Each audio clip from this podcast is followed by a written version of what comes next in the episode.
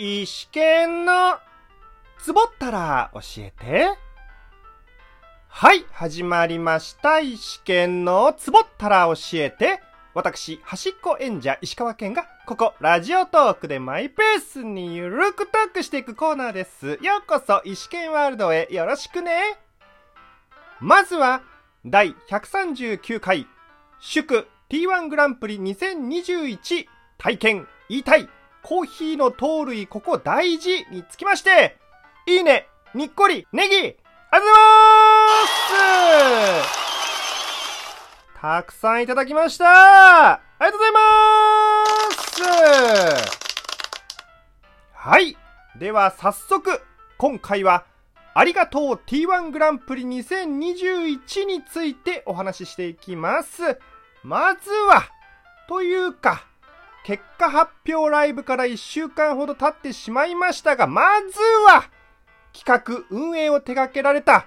先輩さん、後輩コートさん、チケットボンバーズのお二人、ご参加されたトーカーさん、どこかの皆さん、お疲れ様でした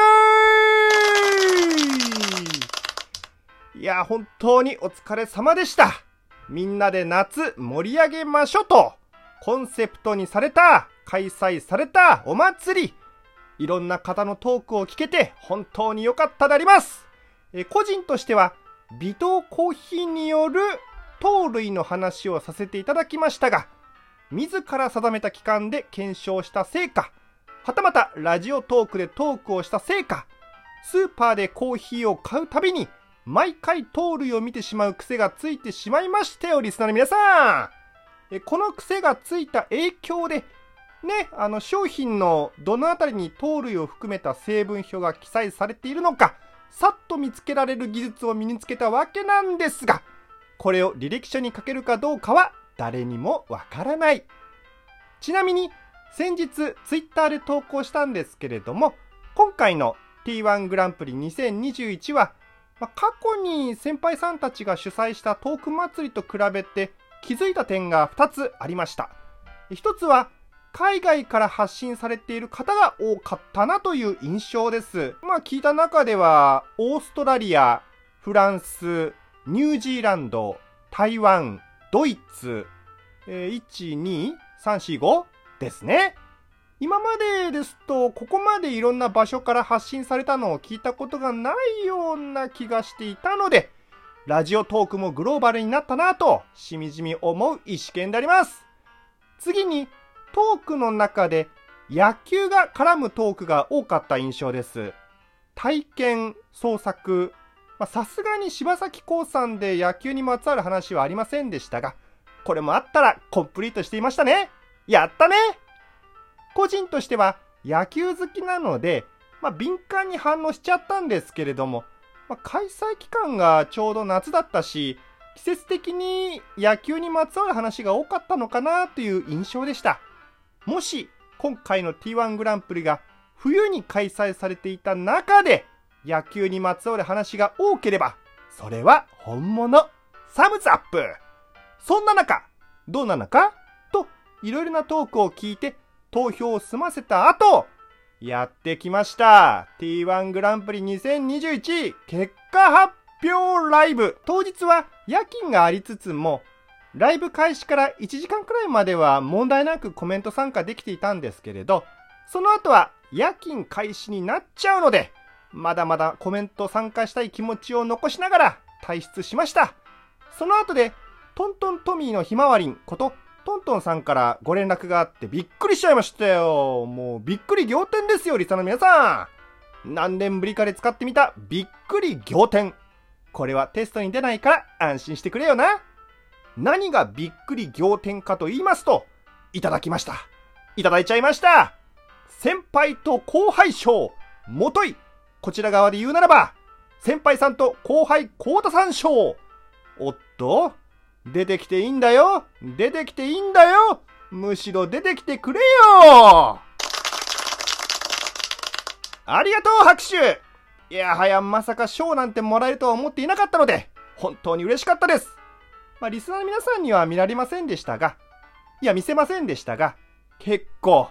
かなりこれが動揺しておりました。はい。改めまして、トントンさん、ご連絡、ありがとうございますえまあね、こんな自分が賞をいただいていいものかと、そんなこんなで気持ちが動揺中の中、少しの時間でもいいから、コメント参加だけでもさせてもらおうと、改めて訪問しました。やりました。まあ、夜勤は他の人と一緒に働いていたのですが、まあ、ちょうどね、職場の人たちは職場の人たち同士雑談で盛り上がっていたので、もうチャンスは今しかないと思って、ライブ会場に再度訪問しました。行きましたまさすがにね、音声流したらバレるので、あの時は音声を聞けずにコメントだけの参加になってしまいましたが、皆さんからの温かいコメント、そして音声もそうだったのでしょう。本当にありがとうございましたまあ、あの時冷静になっていれば、職場の人にね、トイレ行ってきますと言って、そのトイレ時間を使って軽くインタビューを受けることも可能であったなと、あの頃を思い出し、今、遠い目をしております。そして当時、コメント参加に夢中になっていると、雑談で盛り上がっていた職場の人たちが急に黙り始めたので、空気が一変しました。まあおそらく、私、石剣が会話に全く参加していないことに気づき、空気が変わってしまったのでしょう。参加しないと、周りの空気が変わる社会、あるよね。コメントに夢中になるのもここまでが限界と察し、コメント参加中の皆さんへお礼と体質のコメントをして抜けました。本当にありがとうございました。あの時味わえたスリル、人生の宝物として前へ進んでいきます。大事なものはいつも肌身離さず。後日、番組のお便りボックスにて、先輩さんと後輩、コーダさんから届きましたよ。微糖コーヒー。ありがとうございますはい、こちら、お便りの内容を一部抜粋させていただきます。今の世の中で忘れがちな白と黒の間の大事さに気づかせていただきました。いやいやいや、こちらこそ、ありがとうございます。人に迷惑かけなけりゃ、グレーゾーンがあったっていいじゃない。終わり良ければ平和に終わって全てよし。ちなみに、いただいたお便りを返そうと、メニュー内にあるお便りを報告するを選択したところ、ラジオトーク運営さん宛てに問題を報告すると表示されて動揺したのは内緒だからね。